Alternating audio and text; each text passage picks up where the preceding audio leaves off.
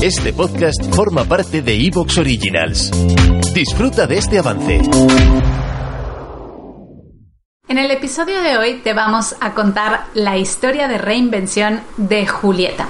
Es una historia particular porque ella lleva muchos años emprendiendo, en concreto 14 años desde que se dedica al marketing digital. Julieta es periodista y decidió emprender antes de tener a sus hijos porque aprendió a manos de su mejor amiga que no quería ser aquella persona que faltase en los momentos más importantes de sus hijos y ella trabajando para una tercera persona. Así que la historia de reinvención es una historia de decisión personal de Julieta pero que además con tantos años de experiencia tiene muchísimas cosas que contarnos y de las que podemos aprender. Así que vamos a escuchar su historia.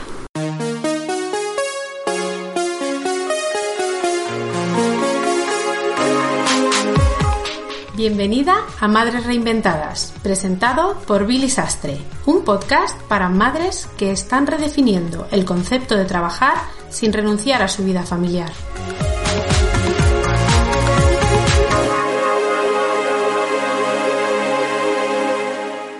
En el episodio de hoy vamos a contarte la historia de Julieta. Julieta, eh, bueno, está con nosotros. Tenemos muchas ganas de descubrir su historia de reinvención porque además es una mujer llena de energía y estoy segurísima que te la va a transmitir y te va a inspirar con su historia. Así que bienvenida, Julieta, a Madre. Gracias, gracias, gracias. Linda presentación, me encanta. Oye, Julieta, vamos a empezar por lo más importante y es, ¿cuántos hijos tienes y cómo se llaman?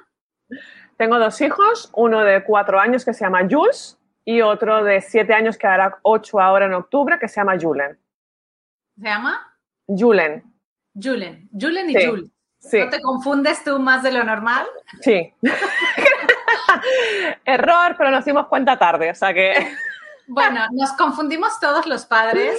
Los no tienen nada que ver, se llaman Diego y Pablo y les llamo al y también... Bueno, mi madre me llama por el nombre de mi tía, o sea, quiero decir que por confundirnos siempre estamos a tiempo. Eso es cierto. Oye, Julieta, pues bien, vámonos un poquito hacia atrás en el tiempo y, y, mm. cuéntanos a qué te dedicabas antes de ser madre, cuál era tu carrera profesional y qué hacías en tu día a día. Bueno, mira, remontándonos mucho, yo realmente soy periodista, estudié para periodista, era algo que, mm, bueno, era no, es algo que me encanta y que me apasiona. Eh, todo el tema de, mm, bueno, de investigar, de escribir, de enviar mensajes a otra persona, el tema de comunicar es lo que más, más me apasiona. Entonces, estuve mucho tiempo trabajando de periodista y luego ya recaí en una ONG en la que llevaba el departamento de comunicación. Entonces, ahí también, pues bueno, tenía que eh, tener, estaba como al otro lado de los medios de comunicación. Tenía contactos con los medios de comunicación, con la tele, con la radio, hacía entrevistas, etcétera. Y bueno, un poco era como dar a conocer todo el trabajo y el alcance que tenía esta ONG para ayudar a la comunidad que, que teníamos aquí en Badalona, ¿no? Entonces, bueno, siempre ha estado el tema de la comunicación muy presente.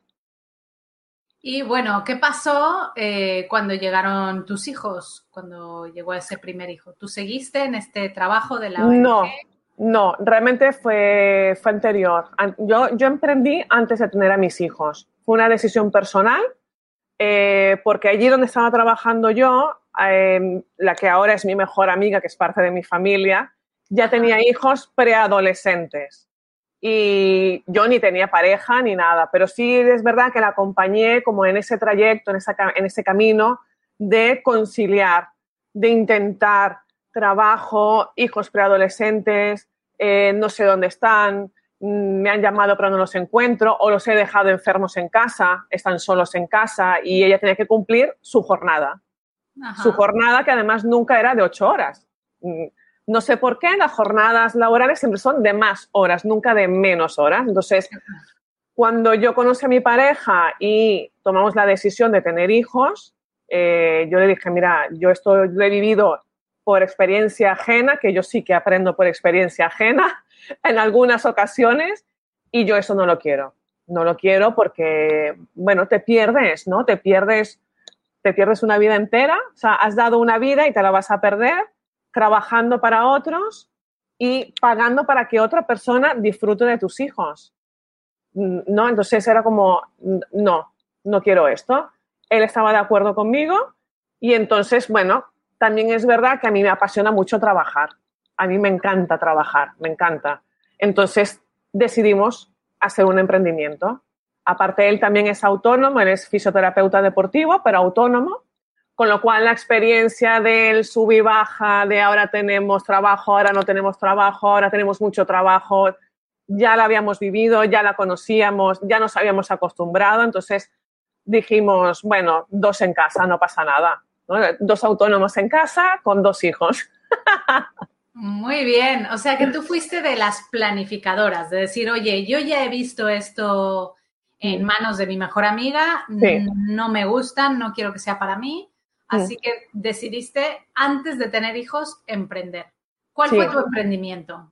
¿En qué decidiste emprender? Pues mira, yo cuando todavía estaba trabajando por cuenta ajena, em, tenía, empezó lo de Facebook. Yo, claro, yo ya tengo una edad y ya lo empezó lo de Facebook en ese momento y yo ahí vi una ventana abierta y pensé, uff, madre mía, aquí tenemos mucho para hacer, ¿no? Entonces lo propuse en la ONG, por supuesto dijeron que no, no, no, por favor, o sea, Facebook, una red social, no, no, no, no, no, tenemos que seguir por los medios convencionales. Y yo pensé, bueno, vale, mm, sigamos por los medios convencionales, pero yo voy a ir estudiando esto a ver qué es lo que está pasando. Entonces hice mm, un posgrado en marketing digital y redes sociales, que fue de los primeros que se hizo, porque claro, no existía. Y, ahí ya entonces me metí. Cuando terminé de hacer este posgrado, ya tuve mis primeros clientes, eh, que era más a nivel de práctica, para ir tomando contacto. Era la primera vez que yo trabajaba a distancia. Mis primeros clientes fueron de Madrid y yo estaba en Barcelona y me parecía alucinante poder trabajar por teléfono porque no hacíamos ni videoconferencias. O sea, sabes que ahora es como muy... ¿Te está gustando lo que escuchas?